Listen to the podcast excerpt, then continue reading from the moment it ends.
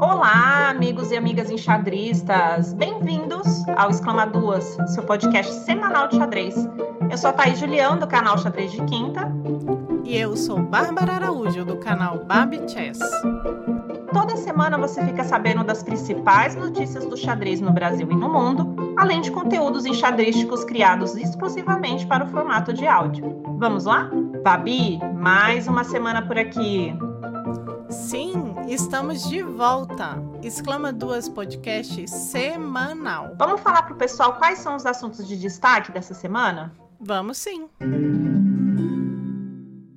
Essa semana vamos falar do Campeonato Nacional Chinês, da CBX anunciando o curso de arbitragem durante o Festival do Champ, da última etapa da Meltwater Champion Chess Tour, do Campeonato Mundial Sênior 2022, do Campeonato Mundial por Equipes, do 61º Jogos Abertos de Santa Catarina e do Quintiliano, campeão em Osasco. Entre os dias 2 e 11 de novembro, aconteceu na cidade de Xinhua o Campeonato Nacional Chinês 2022, nas sessões Open e Feminina.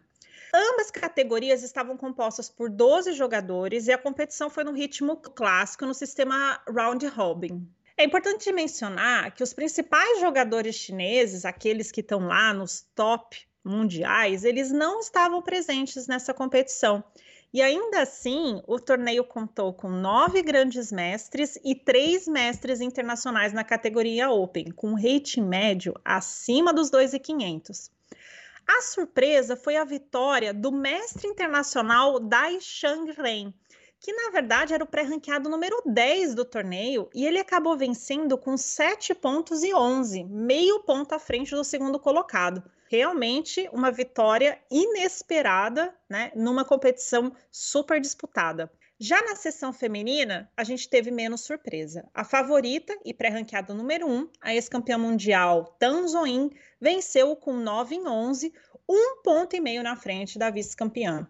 Se vocês quiserem mais detalhes desse torneio e quiser inclusive conferir algumas fotos dos campeões, é só ir lá no site da FIDE na seção News.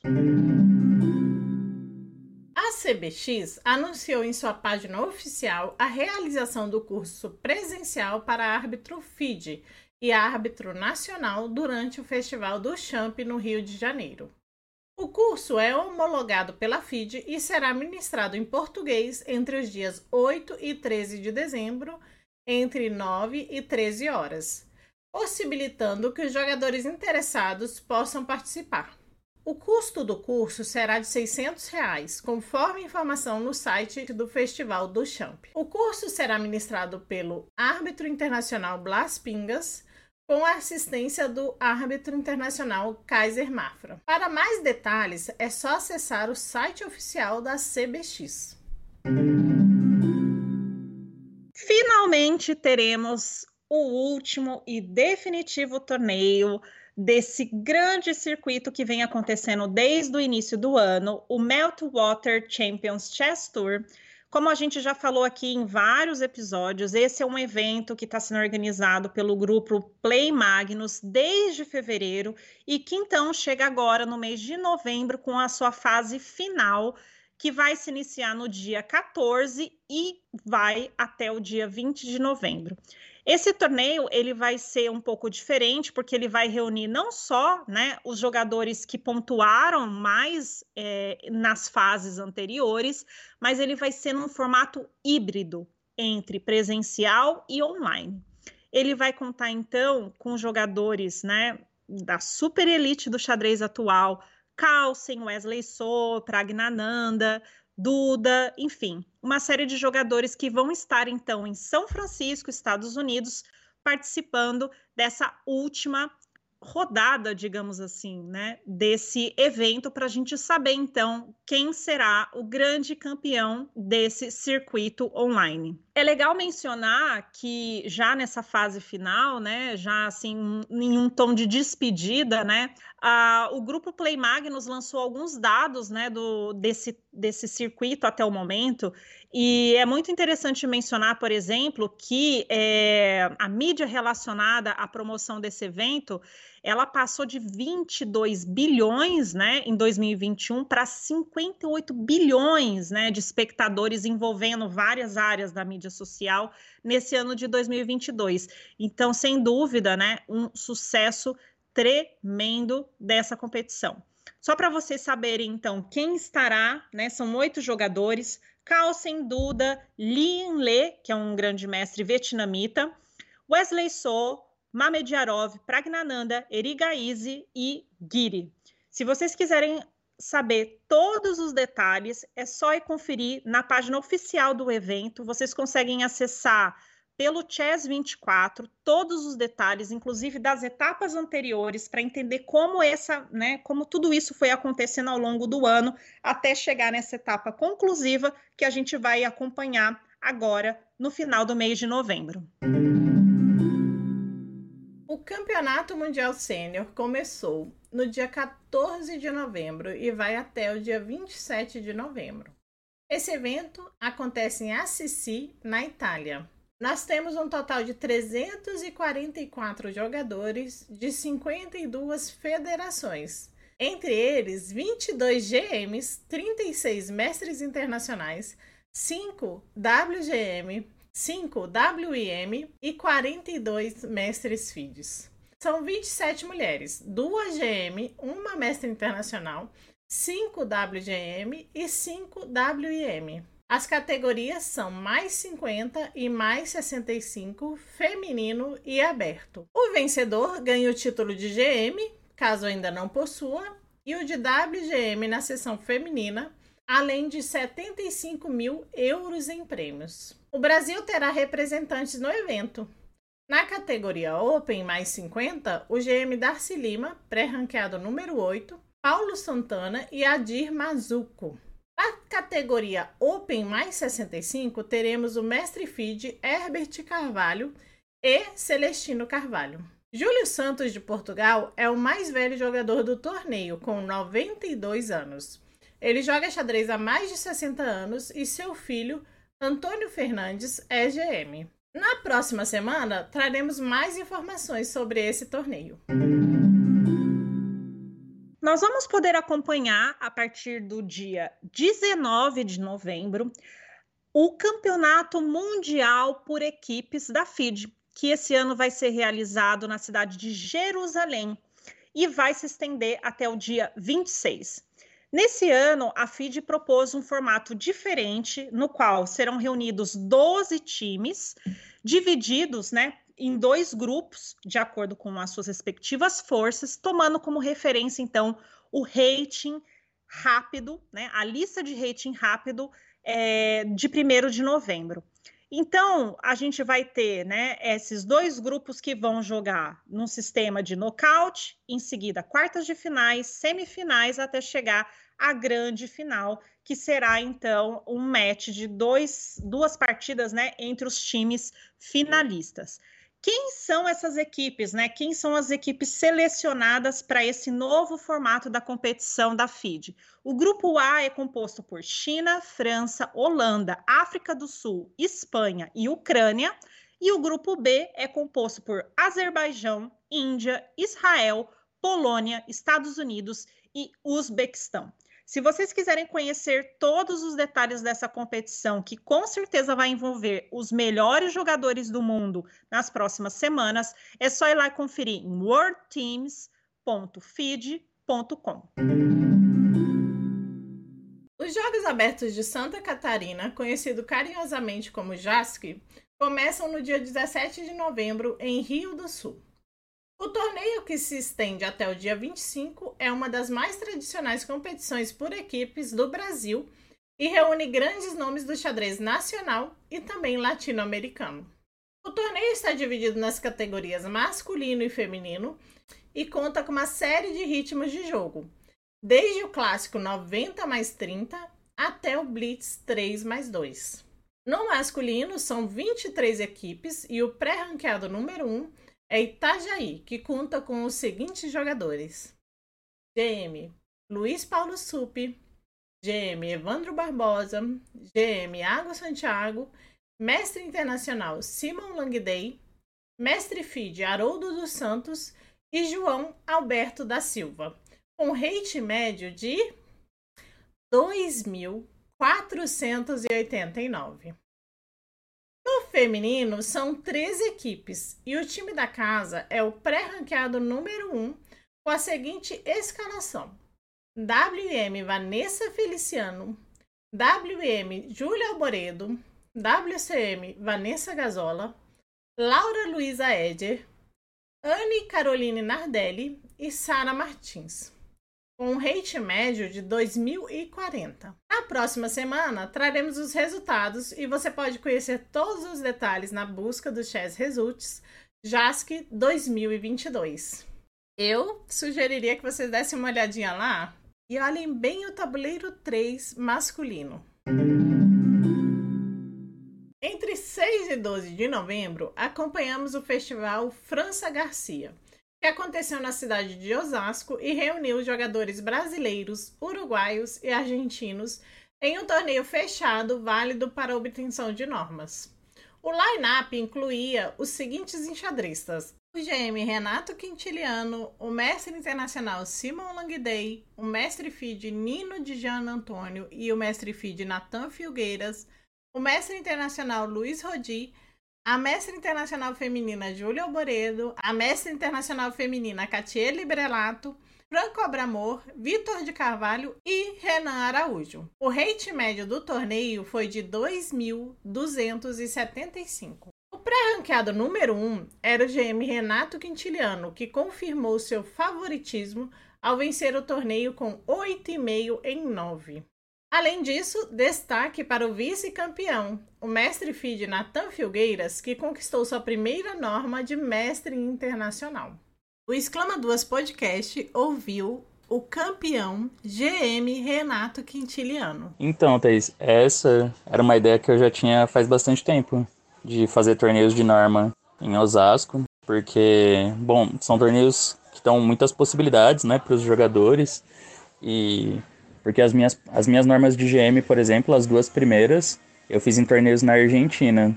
E são dois torneios muito tradicionais que eles têm lá, que é o Torre Blanca e a Copa Mercosul, em Vigia Martelli. E eu fiz as duas normas nesses torneios, né? E teve um momento, um ponto que eu pensava assim, nossa, se não existissem esses torneios, onde que eu teria feito normas? Porque não tem torneios de norma no Brasil, ou quase não tem, muito poucos. E aí eu percebia que a galera viaja por lá e muita gente faz normas e isso acaba com o tempo criando novos mestres, né? Não só argentinas, mas de outros países. Então eu sempre tive essa vontade de fazer em Osasco para que outros jogadores tivessem oportunidade. Eu sempre falei com o Madeira sobre isso. É uma ideia que ele gosta, também ele acha legal, mas é muito difícil organizar esse tipo de torneio. É difícil conseguir apoio e fazer sair do papel, né? Porque tem costuma ter muitos gastos e não tem inscrição, você não arrecada com o torneio, você só gasta. Então por isso que é difícil e por isso que tem muito poucos. A ideia de fazer um torneio de norma de GM em Osasco, por exemplo, é uma coisa que o Madeira já queria fazer há vários anos, mas foi só esse ano que ele conseguiu finalmente realizar o torneio e é uma coisa que está sendo planejada faz um ano, já fazia um ano, né? Desde 2021 para você ver o, o pessoal às vezes não sabe disso o nível da dificuldade que é organizar um torneio desses e acabou saindo o torneio. Eu fiz a norma em Osasco, né? Fiz o título, fiquei bem feliz. E isso só reforçou aquilo que eu já pensava de, poxa, como seria legal se a gente desse essa oportunidade para outros jogadores também, para que tivesse mais, né, esse tipo de torneio. Então, passou um tempo, eu conversei com Madeira alguns meses depois e falei que a gente podia fazer ainda um outro magistral esse ano, mesmo que não fosse de norma de GM, fosse de norma de MI, porque já é muito legal para o pessoal de 2.200, 2.300 que eu acho até que dá uma motivação, né, pra galera estudar, se dedicar, se eles veem a possibilidade de ter torneios não tão longe que dá para você correr atrás do título de MI. E a gente ficou bem feliz que esse torneio saiu, conseguimos fazer, é, principalmente porque saiu uma norma do, do Natan, né, então para a organização do torneio é um sucesso sempre quando, quando alguém consegue fazer a norma, porque esse é o objetivo do torneio, né, dar a possibilidade, para dar essa possibilidade para os jogadores. E a gente espera conseguir fazer cada vez mais torneios desse tipo, para que não só o Natan, mas outros mestres, outras mestras, outras jogadoras também. A gente teve a Júlia e a Katia participando, mas que todo mundo tenha possibilidades, né? Tenha oportunidades. Esse é nosso objetivo e espero que continuem saindo torneios assim em Osasco. O Exclama Duas Podcast falou com o organizador do evento, o mestre Feed Madeira. Escuta só. Hoje o Exclama Duas Podcast está conversando com o mestre Feed Wagner Madeira. Tudo bem, Wagner? Tudo bem, Thaís. É um prazer estar aí com, conversando com você, falando um pouquinho de xadrez e do xadrez de Osasco. Muito bem. Bom, Madeira, você é conhecido como Madeira, né? Eu te chamei de Wagner, mas todo mundo conhece você como Madeira, né? O, o grande Madeira é um catalisador do xadrez de, de Osasco, né? É, é, o seguinte, a gente convidou você aqui para conversar um pouquinho para falar desse grande centro, né, que Osasco tem se tornado por meio do é, da Escola França Garcia. Eu queria que você contasse um pouco das origens dessa escola, como é que isso foi, né, construído ao longo dos anos, até que Osasco se tornasse hoje uma das principais referências, né, do xadrez no Brasil, do xadrez paulista e no xadrez brasileiro também. Então, é realmente é uma história rica de várias décadas, né? remonta ao início dos anos 70, que houve uma, uma geração muito boa de enxadristas na cidade, a começar pelo Silvio Cunha Pereira, que esse ano de 2022 se tornou MI, né? Ganhando o Pan-Americano Sênior, ele é de Osasco, Silvio, né? E o, o, França Garcia, que dá nome à nossa escola, ele foi campeão brasileiro universitário, muito estudioso, um exemplo para gente. Então, é, desde do, do, dos anos 70 que nós tivemos grupos de jogadores fortes, né? que faziam intercâmbio no serviço de xadrez da prefeitura, mantido pela prefeitura, que posteriormente, com a morte precoce do França, é, passou a se chamar Escola França Garcia, no início dos anos 80. Então, Thais, a gente tem realmente uma tradição competitiva é, assim é, sem igual no Brasil, eu diria, porque é, eu costumo dizer, quando eu falo sobre Osasco, não há nenhuma cidade, e não é falta de humildade, não, no Brasil, que tenha tantos titulados como Osasco. Nós temos o Antônio Rezende, que é MI, o Silvio Cunha, que é MI, o Roberto Watanabe, que é MI, e seria grande mestre se não tivesse parado por uma questão profissional. Ele foi trabalhar na Receita Federal e resolveu parar com xadrez. Ele foi campeão brasileiro absoluto, Watanabe, com 18 anos, né? campeão pan-americano duas vezes. Né?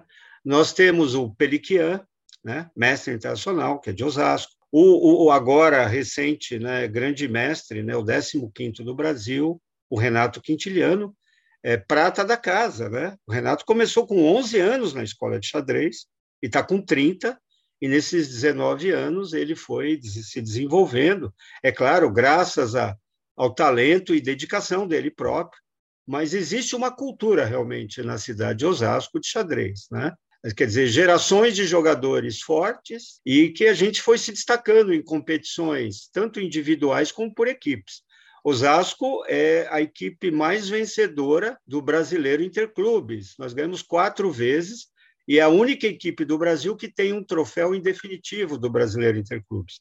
Ele era um troféu de posse transitória, quem ganhasse três consecutivas ou quatro alternadas teria o troféu. Nós ganhamos quatro vezes alternadas. 85, 87, 89 e 90, vencendo equipes como a da Refripar, do Sunier, né? que tinha o Sunier, o Filguti, o Barbeiro, que era mestre internacional e se tornou grande mestre, o argentino, e o Castro, que era um jogador muito forte de Minas. Osasco, sem nenhum titulado à época, bateu a equipe fortíssima da Refripar. Então, é uma cultura realmente de xadrez muito forte na cidade, uma identidade muito forte. E a gente sempre procurou sustentar isso, né? Nem sempre é fácil, porque você depende, é uma escola pública, a França Garcia, é mantida pela prefeitura. Nós temos uma sede excelente, né? Eu também posso afirmar é, tranquilamente que é a melhor sede pública de xadrez do Brasil. Quem vai até a sede pode atestar isso. Tem ar-condicionado, tem é, uma sala de aula com vidro temperado, que foi a sala usada para os dois torneios magistrais desse ano, né? o que o Renato fez a norma de GM em fevereiro e o agora recém-encerrado Memorial França Garcia. Então, nós temos realmente uma sede muito boa, é, assim, digamos, nessas décadas todas, com outro atropelo, a gente, é, mesmo assim, a gente tem perseverado e, e conta com apoio público aqui de Osasco, entendeu? É, porque as autoridades reconhecem na nossa história, né, quer dizer, no nosso trabalho, um trabalho digno de apoio, entendeu, Thais? E o que, que a escola oferece atualmente? Por exemplo, se uma pessoa da cidade quiser ir lá aprender xadrez, quiser treinar, o que, que vocês estão oferecendo hoje na escola? Como é que ela funciona no dia a dia?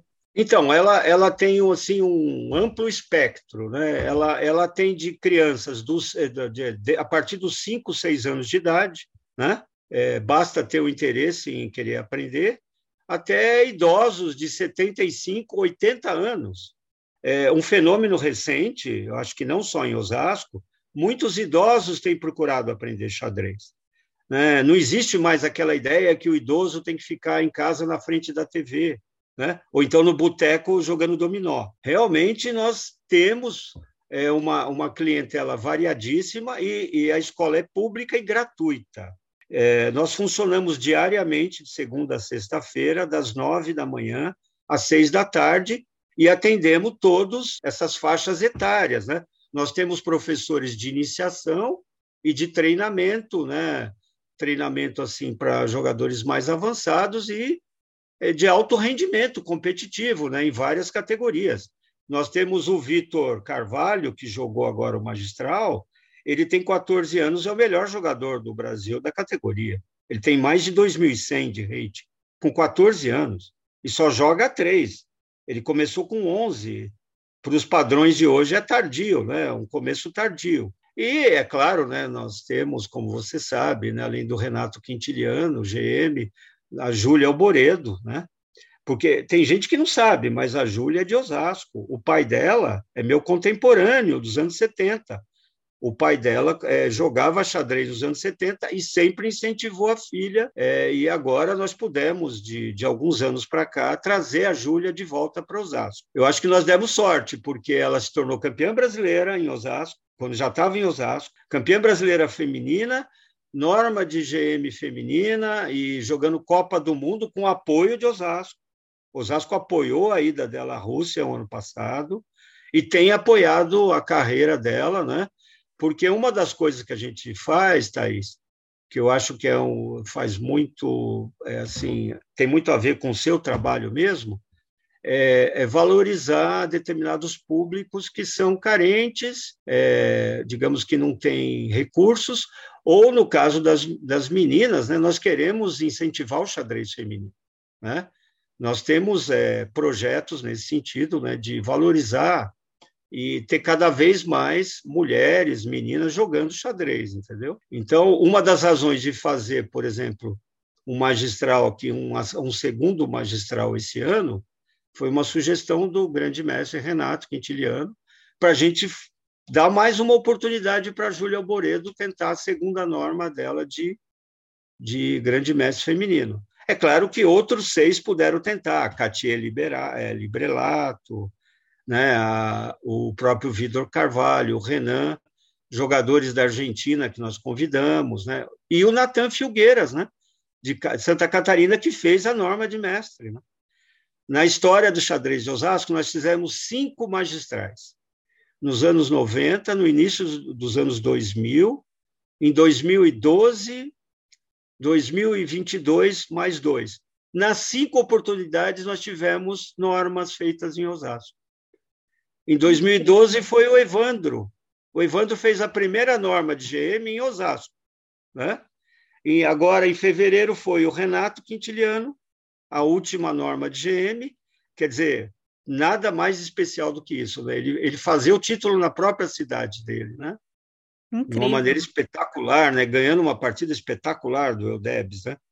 Eudebs é um jogador que perde muito pouco, né? e ele com muita raça, muita fibra e muita, é, como é que se diz, acuidade mesmo ali, com muita do, domínio, né? Ele, ele faz a norma em Osasco, né? E agora tivemos a, a grata surpresa, né, de do Natan, né, de Santa Catarina, fazer a primeira norma dele de MI em Osasco, né? Estamos muito felizes, quer dizer, o torneio cumpriu seu papel de digamos, é, é, fazer com que o xadrez brasileiro cresça, né? A gente está contribuindo de alguma forma para isso, né? Exatamente, um grande catalisador, né? Um, a partir de Osasco você consegue catalisar não só, né, as categorias de base e os jogadores locais, mas também é, dar essa oportunidade do xadrez brasileiro crescer, né, e dar essas condições, né, que são necessárias para os jogadores terem normas, né, porque a gente sabe que às vezes é, viajar para um torneio fora é, é caro, né, é complicado, é a logística é complicada, é. sair do Brasil, então, é muito, muito legal que o Osasco tenha esse olhar né, para os atletas locais é, de base e também trazendo essas promessas né, do xadrez brasileiro, como é o caso do Natan. Sem dúvida, é um jogador aí que é. se apresenta como a nova geração, né, a renovação das gerações de titulados que vem por aí. E quais são Sem os dúvida. projetos que vocês têm para o próximo ano? Porque eu imagino que isso olha, não vai parar agora, né? Eu imagino que vocês é, têm olha, várias temos... ideias.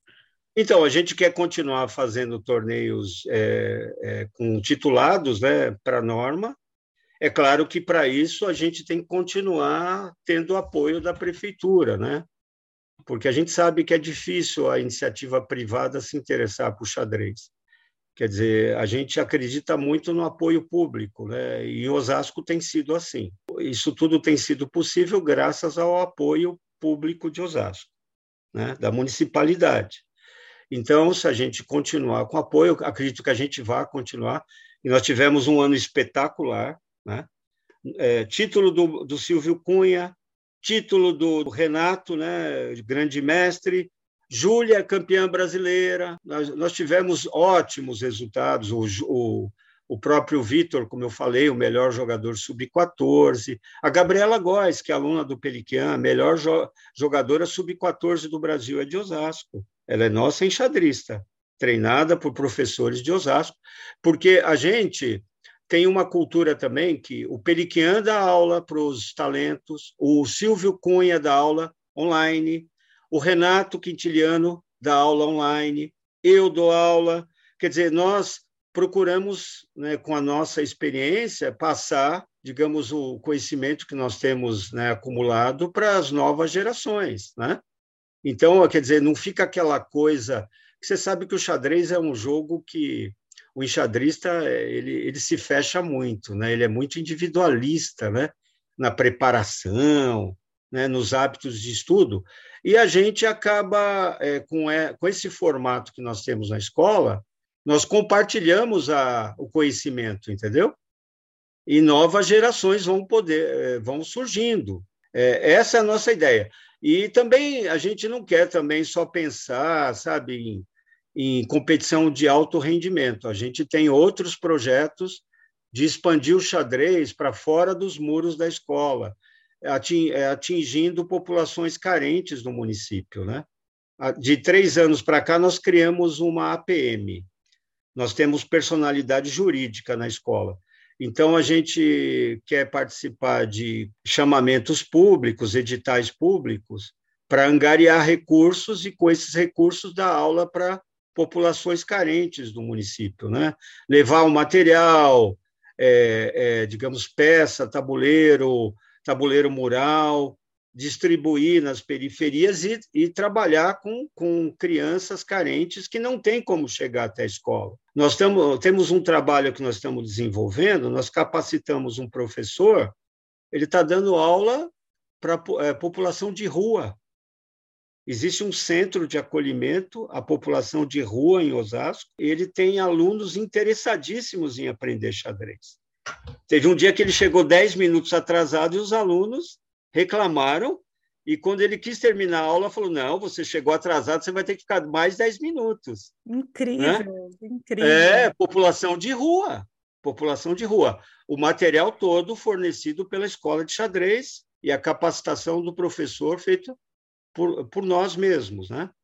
Então, quer dizer, a gente, a gente não quer privilegiar apenas a elite, eu acho que, como nós somos uma escola pública, nós temos que cumprir com a nossa vocação. O xadrez ser realmente público, não para uma classe média que já tem condição, sabe, com aqueles pais que já, já podem levar os filhos para o Brasil afora ou até para o exterior. Nós queremos é, fazer com que o xadrez chegue em outros públicos. O Renato Quintiliano é um exemplo. O Renato vem de um bairro pobre de Osasco, chamado Jardim Turíbio, e ele mora lá ainda. Né? Ele, ele é, tem uma identidade muito forte com o bairro. Então, ele, quando ele começou, ele mal tinha dinheiro para pegar o ônibus para vir para a escola de xadrez. Na época, a gente conseguiu vale transporte para ele, entendeu? Procurou incentivar, mas não foi fácil para ele, né? Então a gente quer que o xadrez ele ele se expanda para públicos mais carentes, né? Que não tem como chegar até a escola, entendeu? Olha, é, esse projeto de vocês realmente acho que é um, um grande modelo, né, é, para o xadrez brasileiro. Espero que ao escutar a sua, a sua história e como né, vocês têm desenvolvido esse trabalho em Osasco, outras prefeituras, outros personagens do xadrez é, se inspirem né, nesse exemplo da, da Escola França Garcia e possam né, gerar outros, outros exemplos tão positivos e tão completos como esse que vocês desenvolvem em Osasco. É, do, do Exclamaduas, acho que a gente parabeniza demais vocês por essas iniciativas, por ter esse olhar né, tão cuidadoso com o xadrez em todas as suas dimensões, o xadrez feminino, o xadrez de rendimento, uhum. o xadrez social, né, o xadrez terapêutico, é. enfim, é. Toda, toda essa visão bem completa de tudo que o xadrez pode trazer para a gente. Então, eu te agradeço demais sua participação aqui no episódio dessa semana, Madeira. Queria deixar um espaço para você deixar uma mensagem final. Quem quiser conhecer mais esse projeto de Osasco, como é que faz? Te procura? Tem site? Como é que funciona? Olha, é, é, nós temos, é, inclusive, aula online para iniciantes. Tem a professora Yara, que dá aula para iniciantes. Ela tem aluno que mora no Canadá, né? É, é, que é um projeto, quer dizer, durante a pandemia nós tivemos muitos alunos online, né? Depois reabrimos a escola, né? E, e como eu falei, a gente atende a todos os públicos, né? Todas as faixas etárias temos uma sede excelente com estacionamento gratuito, né? num lugar central de Osasco, fácil acesso pela, pela CPTM, né? que é a, a, a rede ferroviária né? da Grande São Paulo. Facilmente se chega de São Paulo até Osasco 20 minutos, né? e três quarteirões você está na escola de xadrez. Né? Então, é uma escola é, aberta a, a, qualquer interessado, né? Eu posso dizer que a gente tem aumentado muito, né? O, o, a gente tem atendido cada vez mais pessoas, né? É, eu acho que cumprindo o nosso papel, né? De difusão do xadrez, né? Agora, é, eu queria para encerrar, é, você está lançando um livro, né? Que a, a Eliana fez o prefácio, é isso? Isso, a Eliana que fez o então, prefácio. Então, então, nós vamos ter um lançamento em Osasco, dia 17 de dezembro, do seu livro. Isso. A Eliana vir. É, na verdade, é? você está dando em primeira mão a notícia aqui, fico feliz. Mas não era para dar, né? Não, pode dar, claro que pode dar. Gente... Você vai estar presente? Estarei presente. Ótimo, você vai ser muito bem recebida e você vai ver que eu não exagerei quando eu falei da, da sede que nós temos, entendeu? Uma sede privilegiada mesmo, né? Você vai ter a oportunidade de conhecer, a gente quer fazer um, um evento assim bem diversificado no dia, vai ter torneio, né?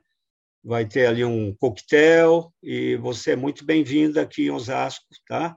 A gente Eu vai se ver no mês que vem. honradíssima pelo convite, na verdade, quando a Eliana me falou, né, que, que seria possível a gente organizar esse encontro em São Paulo. Eu vou estar no Brasil na ocasião. O pessoal que acompanha o podcast sabe que eu não, não moro no Brasil, né?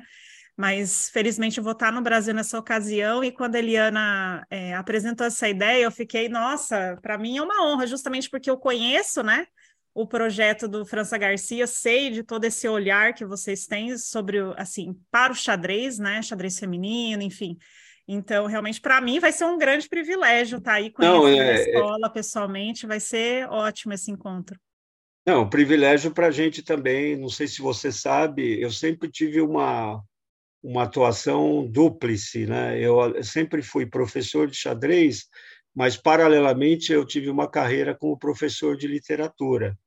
Eu fiz mestrado, doutorado e pós-doutorado. E eu tenho livros publicados. O, o mestrado ele envolve a ideia de xadrez, porque eu analisei uma obra do Machado de Assis, né? O Isaú e Jacó, que chega a um determinado momento da narrativa que ele coloca que, que a narrativa vai caminhar de acordo com as como as peças de xadrez, né? Porque o Machado era um grande assim admirador do xadrez. Ele participou do primeiro torneio oficial de xadrez no Brasil no século XIX, né? Isso, ele foi ensinado. Esses registros históricos é super interessante essa é. essa, então, essa intersecção, né, entre a figura do Machado de Assis e o xadrez, né? Então, e eu estou falando isso porque eu acho que, como somos uma escola, lançar um livro na escola, acho que tem tudo a ver, ainda mais um livro que procura incentivar a prática da, da, da, das mulheres, né? Quer dizer, que, que as mulheres pratiquem xadrez cada vez mais, né? É, realmente é uma das propostas que nós temos, é procurar incentivar o xadrez feminino também. Excelente, Madeira. Muito obrigada pela sua participação. É, eu agradeço muito o convite, né? E esperamos você aqui em Osasco no mês que vem, tá bom? Tá certo, obrigada. Valeu. Então é isso, pessoal. Essa foi a semana no Exclama Duas Podcast. O Exclama Duas Podcast agradece a participação do GM Renato Quintiliano e do mestre FID Wagner Madeira. Muito obrigada. Se você tem uma marca, serviço ou produto e quer ver ele anunciado aqui no Exclama Duas, escreva pra gente, exclamaduaspodcast.gmail.com. Você também pode apoiar o projeto por meio de doações ou mandando sugestões e comentários por e-mail ou pelo Instagram. A gente se vê semana que vem, Babi. Sim, semana que vem tem mais.